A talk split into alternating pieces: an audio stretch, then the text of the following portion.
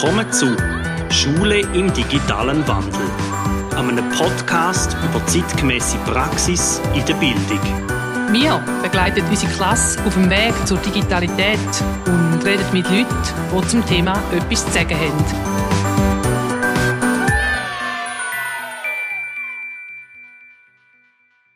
Herzlich willkommen zu einer neuen Folge von Schule im digitalen Wandel. Ich habe heute einen spannenden Oberstufenlehrer mir gegenüber. Stefan Gemperle, wer bist du? Ja, ich bin der Lehrer an der Oberstufe zu Flowil, mache das jetzt doch schon fast zehn Jahre in verschiedenen Positionen mit Stellvertreter und Klassenlehrer und unterrichte aktuell dritte Real. Jetzt muss man rasch fragen, welchen Typus äh, hast du, wo du unterrichtest? Ich bin viel zwei eigentlich klassisch bin aber ähm, so durch die Reallehrer von früher unterrichte mittlerweile Mathe, Deutsch, ähm, Informatik vor allem und auch WH. Du bist jemand, der sehr motiviert mit Jugendlichen tut programmieren. Stefan, wieso sollte man heute lernen programmieren? Wieso sollte das jede Jugendliche und jeder Jugendliche mal gemacht haben? Ja, da gibt es für mich eigentlich zwei große Punkte. Zum einen ist es die Logik dahinter, zum wo man einfach mal muss so einen gewissen Ablauf haben, einen gewissen Algorithmus einmal verstehen, auch einmal genau sehen, wenn ich den Befehl gebe, dann macht die Maschine genau das. Und wenn es eben super macht, dann funktioniert es. Und wo kann man noch Fehler suchen. Es ist sehr Problem-Based Learning, wo ich sowieso schätze. Und zum anderen wird es einfach in der Zukunft auch immer mehr wichtig sein, um Sachen zu verstehen, zum Beispiel, wie funktioniert eine Suchmaschine, einfach um auch die Möglichkeit zu haben, um die ganzen Sachen hinterfragen, die einfach in unserem Alltag mittlerweile normal sind. Wo, du hast ja Jugendliche, die dann später in die Berufswelt rausgehen. Was denkst du, in welchen Berufen braucht man das Programmieren jetzt ganz klassisch, außer in der Informatik? Ist ein bisschen Frage, wie man Programmieren definiert. Also wenn man es über Aufstellen von Algorithmen und logischen Abläufen definiert, dann braucht man es eigentlich fast überall, je länger, je mehr.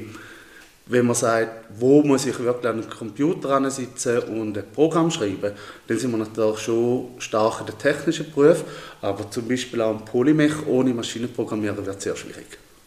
Jetzt müssen wir ja schon, dürfen wir schon in der Primarstufe anfangen zu programmieren. Im Fach Medieninformatik im Kanton St. Gallen tun wir mit äh, Code.org zum Beispiel programmieren, also so ganz einfache Schleifen mit Bausteinen.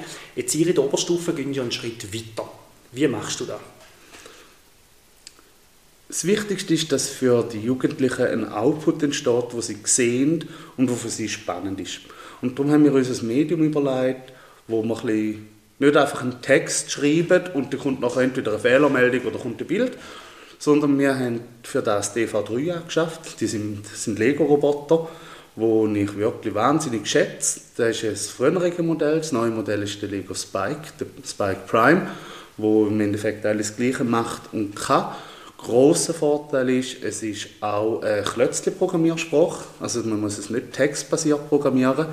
Ist von dem her ein bisschen weiter, Weiterentwicklung vielleicht von Scratch. Man kann ein bisschen mehr machen, man hat ein bisschen mehr Möglichkeiten und trotzdem der Einstieg sehr, sehr einfach. Also ich kann ein Klötzchen lernen und sagen, fahr und dann habe ich einen Roboter da und der fährt um und dann sagt er nachher Hallo oder kann bellen und das ist einfach für die Motivation der Jugendlichen sehr, sehr gut.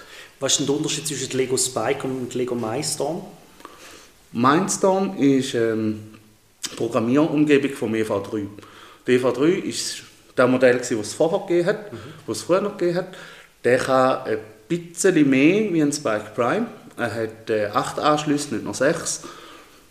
Ja, und anderen hat den Lego einfach halt den Normallauf der Dinge, ein neues Gerät entwickelt und sind dort, würde man sagen, wieder mehr auf die Zielgruppe von Jugendlichen, ist auch bunter, ist darum auch anmächtiger zum Einsteigen und da ist wie so eigentlich der neue, der neue Lego-Roboter einfach. Also, was kann man denn mit diesen Lego Spike oder mit diesen Lego Roboter machen? Kannst du mir da ein paar Beispiele geben? Hm. Fast alles. Dadurch, dass es Lego ist, kann man die eigentlich so bauen, wie man will. Und dann kann man anfangen, so wie jetzt wir zum Beispiel in der Schule, wir haben in erster Linie einen Wagen, der sich bewegen kann, der Sachen fahren kann, der auf Sachen reagieren, wo zum Beispiel kann zu einer Wand fahren und merken, da ist die Wand, jetzt muss ich wieder zurück. Oder man kann mit einem Farbsensor kann man einen, Roboter bauen, der Teile sortieren kann. Man kann den Roboter aber auch sehr gut im Labor brauchen. Wenn man sicher auch machen ist, wenn man so Erhitzungsversuch oder pH-Versuch machen, haben wir Messgeräte, wo man den Roboter auch anschliessen kann und den so auch programmieren kann.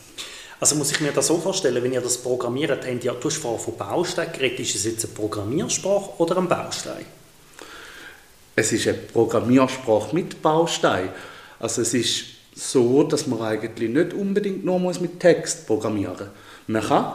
Und wenn man ja wenn sehr schwierige, sehr komplizierte Programme muss machen lohnt es sich auch, um den Wechsel zu machen. Aber für einfache Sachen, eben die Beispiele, die ich jetzt vorher erzählt habe, geht das sehr gut mit den Klötzchen eigentlich. Und es ist trotzdem in dem Sinne eigentlich eine Programmiersprache, auch wenn man die Sprache nicht schreiben muss, weil hinter dem Klotz steckt ja dann der Text. Aber ich habe einfach die Textkombination schon eh. Und da macht es halt wahnsinnig angenehm für Jugendliche, weil ich muss dann nicht nur auf Rechtschreibung und auf Syntax schauen und wenn ich irgendeinen Doppelpunkt vergesse, geht gar nichts. Und innerhalb von dem Blöckchen kann ich dann aber schon noch Sachen selber angeben, wie schnell das er fährt, wie lange das er wartet, wie fest das er schaut. Das tue ich dann selber schreiben. Jetzt spornst du deine Jugendlichen ja unter anderem auch zu Höchstleistungen an. Äh, was, was hast du gemacht, was man kann erzählen in die Welt raus? Ja, wir haben ähm, mit einigen, ich sage jetzt mal so mit, mit denen, die, die wirklich Freude daran haben, sind wir an einem Turnier, das ist die Weltroboter-Olympiade. Und da gibt es ein Regionalturnier, unter anderem hier bei uns in Flowil. Wenn man dort äh, sich qualifiziert auf die Schweizer Meisterschaft. Und ich habe jetzt noch das Glück, ich betreue zwei wirklich, wirklich gute Jugendliche. Und die sind dann sogar bis ans Weltfinale gekommen. Ja. Also was muss ich mir da vorstellen? Was unterscheidet jetzt da vom normalen Unterricht, den ihr dort macht? Ja, nicht viel, erstaunlicherweise. Wir haben eine Aufgabe, da gibt es jedes Jahr eine Aufgabe und die muss man lösen. Da hat man zuerst daheim etwa drei bis vier Monate Zeit und dann muss man einen Roboter bauen, schauen, halt, da braucht er einen Arm, braucht, wo muss er messen können und den muss man dann programmieren und dann, und der X, wenn halt das Turnier ist, geht man dort hin und zeigt den. Aber eigentlich machen wir da ja genau das Gleiche. Wir, wir schauen den Roboter an, wir haben eine Problemstellung und müssen die lösen. Selbstverständlich ist natürlich die Vero vom Level her viel, viel weiter, wie das, was wir im Unterricht machen. Kannst du mal das Beispiel von der letztjährigen Aufgabe geben? Was haben wir machen Letztes Jahr sind jetzt wir bei den Seniors, das ist die älteste Kategorie, haben wir einen Hilfsroboter machen. Das Thema war My Robot, My Friend.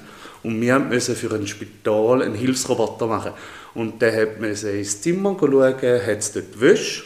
Ja, nein, die müssen entsprechend entsorgen.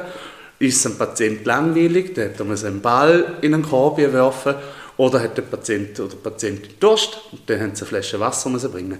Und das war wirklich noch, noch recht spannend, gewesen, weil das bei jedem Lauf anders war. Also es ist nicht immer das rote Zimmer hat eine Wasserflasche gebraucht, da ist also wirklich dann bei der obersten Stufe geht es um künstliche Intelligenz. Also wie muss ich mir das vorstellen? Sind jetzt die Roboter mens groß oder sind die 20 cm groß? Auf Modellbasis oder wie haben ihr das gemacht? Das ist auf Modellbasis. Also es ist äh, ein Spielfeld rund 2 auf 3 Meter und der Roboter ist 25 x 25 x 25 cm groß. Das heisst, da habt ihr dann so Kartonwände für Zimmer und dann genau. habt ihr denen die Aufgabe gegeben? Genau. Also Du musst dir vorstellen, es ist einfach ein Spieltisch, wo alle Details, alles aus Lego auch, ja. da macht es eben auch zugänglich und einfach für Kinder, das finde ich auch les. Und dann hast du dort die Aufgabe und dann wird ausgewürfelt oder ausgelost, wer wo steht. Und dann du den Roboter, der hat ein Startfeld und der muss starten und hat einfach zwei Minuten Zeit, um die Aufträge zu erledigen. Aber da muss er dann selber machen in dieser Zeit. Also wenn ich es richtig verstanden habe, du kannst den Roboter bauen, schon daheim und dann programmierst du ihn dort noch im Feinschliff, oder wie muss ich mir das vorstellen? Du programmierst ihn auch daheim, weil das ist einfach, also das ist ein Aufwand, das ist am Tag nicht stemmen. Einfach, was, was dazu kommt, ist eine kleine Überraschungsaufgabe, steht etwas mehr im Weg, ist zusätzlich noch etwas zum Verteilen, musst irgendwie noch etwas aufladen oder so, damit wir dann an der Vero auch sehen, hey, haben das die Jugendlichen auch wirklich selber gemacht oder ist dann noch der Coach gewesen. Darum kommt dort noch etwas dazu. Grundsätzlich kommen sie eigentlich mit dem fertigen Roboter. Bauen und programmiert. Also das heisst, die sind bei euch der Regionalausscheidung und dann die Besten kommen weiter und dann an die Weltmeisterschaft. Also machen das online oder reisen ihr dort her? Wir reisen wenn immer möglich, wenn nicht gerade Corona ist, immer ran. Und es gibt acht Regionalausscheidungen. Jeweils der Sieger oder Siegerteams qualifizieren sich direkt und dann über Punkte, die man machen kann, die besten Teams, je nach Altersstufe 16 oder 12, kommen dann ans Schweizer Final und dann kommt der Schweizer Meister die Weltmeisterschaft. Und wo sind die so bis jetzt? Also das letzte Mal vor Corona war es in Ungarn. Gewesen. Dann hat es halt leider Online-Pausen gegeben, dann hat man es online gemacht. Letztes Jahr war es in Dortmund gewesen und da Jahr das Weltfinale in Panama. Und da reisen ihr dorthin oder haben das einfach nur vor? Das ist ja schon noch eine rechte Distanz. Schweizer Meister und da ja immer viele Anmeldungen geworden, auch der Vize-Schweizer Meister wird auf Panama reisen. Ja. Die Drittplatzierten dürfen dann ein Friendship-Turnier, da werden in Dänemark. Und du kommst quasi frei vom Arbeitgeber, dass du mitgehen oder schickst es allein oder wie muss ich mir das vorstellen? Ich gehe mit. Meine Jugendlichen sind in dem Sinne volljährig und brauchen einfach auch einen Coach. Also man darf sowieso nicht ohne Erwachsenenbegleitung mitmachen so einem Turnier. Einfach auch so von wegen Anmeldung und Kosten und braucht einfach auch eine Ansprechperson für uns. Ja, und der Coach geht mit und ja, man muss auch die Urlaub nehmen. Ja, jetzt ähm, klingt das wahnsinnig verlockend und äh, man kann so ein bisschen zeigen, was man gegossen hat. Aber wie sieht es denn aus mit Jugendlichen, nochmal zurück zum Unterricht, die jetzt halt nicht mit ihrer Weltmeisterschaften können? Was, was machst du mit solchen, die das System vom, von der Logik hinter einer Schleife oder hinter einer Algorithmusprogrammierung nicht verstehen? Was machst du mit denen? Das ist im Fall eine gute Frage. Und ich verspreche dir, sobald ich das wirklich erlebe, dann ich das auch beantworten. Aber wenn du einen schönen, super Aufbau machst, mit einfach und auch mal hilfst und sagst, schau jetzt, tu einfach mal das Teil an. Und das ist schön an diesen Blöcken. Es macht immer etwas. Es kann nicht einfach nichts passieren. Und sie haben immer eine Erfahrung. Aha, aha wenn ich das hier tue, okay, okay. Oder ich tue mal da etwas anderes, dass man da eine andere Farbe wählen, dann passiert etwas. Und dadurch, dass immer etwas passiert, ist jede Änderung, die sie machen, auch eine Änderung am Roboter. Und so müssen sie es nachher verstehen. Also wirklich bis jetzt, und das mache ich jetzt schon vier Jahre, noch nie jemanden gehabt, der komplett verzweifelt ist. Natürlich sind die Level unterschiedlich. Das ist aber klar, das ist ja in jedem Fach und in jedem Thema so.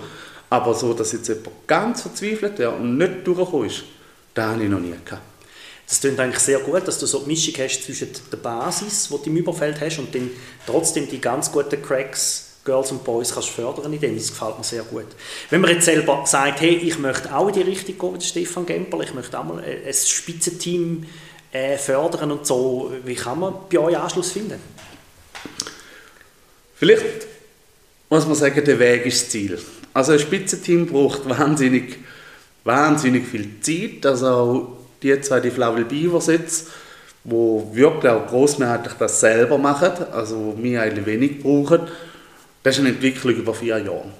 Und man muss wirklich anfangen mit dem Grundsatz, der Weg ist Ziel. Man muss Freude haben. Man muss Jugendliche, Kinder, Boys, Girls haben und Spass an dieser Entwicklung. Und dann gibt es eine Anmeldefrist, wo man sich ganz normal anmelden kann. Da wäre auf wro.swiss, wäre unsere Seite. Und dann ist die Anmeldung jeweils von Dezember bis Ende März. Und dann kommt man geschützt einfach mal vorbei an so einen Anlass. Und wenn man dann Hilfe braucht oder Unterstützung braucht, gibt es Workshops von der WRO selber für Lehrpersonen oder für Coaches, die sagen, hey, das klingt noch cool, aber, ähm, aber ähm, was? Und genau dort werden sie dann abgeholt und dort wird ihnen auch nochmal alles erklärt, so, hey, was braucht es als Coach, was muss ich überhaupt machen, was ist meine Rolle und wie bringe ich es den Jugendlichen auch so bei, dass sie es eben nachher selber können. Weil sie haben ja nichts davon, wenn ich sie nicht programmiere. Das heisst eigentlich, der Einsatz muss über die Schulstunde ausgehen. Ja. Das ist ja. ganz klar rausgekommen. Ja. ja. Ich weiß von Schulen, die es als Freifach anbieten und dann quasi ihre Freifächler einfach an so ein Turnier anmelden. Aber die, die wirklich Erfolg haben da braucht es einfach mehr. Es muss ein Hobby werden. Um dann wirklich den Vero weit Klingt wahnsinnig gut. Stefan? Ich bin Fan. Also du, du merkst, ich finde auch super, wie für, freue mich über alle, die mithelfen. Auch für den Regionalwettbewerb, wenn man jetzt sagt, oh, das klingt irgendwie noch spannend, ich habe selber kein Team oder hat auch nicht in der Schule. Wir brauchen auch immer Helfende, die uns auch immer sehr freut, wenn jemand sagt, hey, das ist cool, dann mache ich mit. Und auch hier, vro.swiss, kann man sich melden. Oder direkt bei mir. Ich bin sicher, Reto, du wirst es auch weiterleiten. In die Shownotes kommt es rein, genau. Oder? Genau. Ja, Stefan Gemperle, herzlichen Dank für den kurzen Einblick in deine Arbeit. Hey, sehr gerne. Danke vielmals fürs Interview.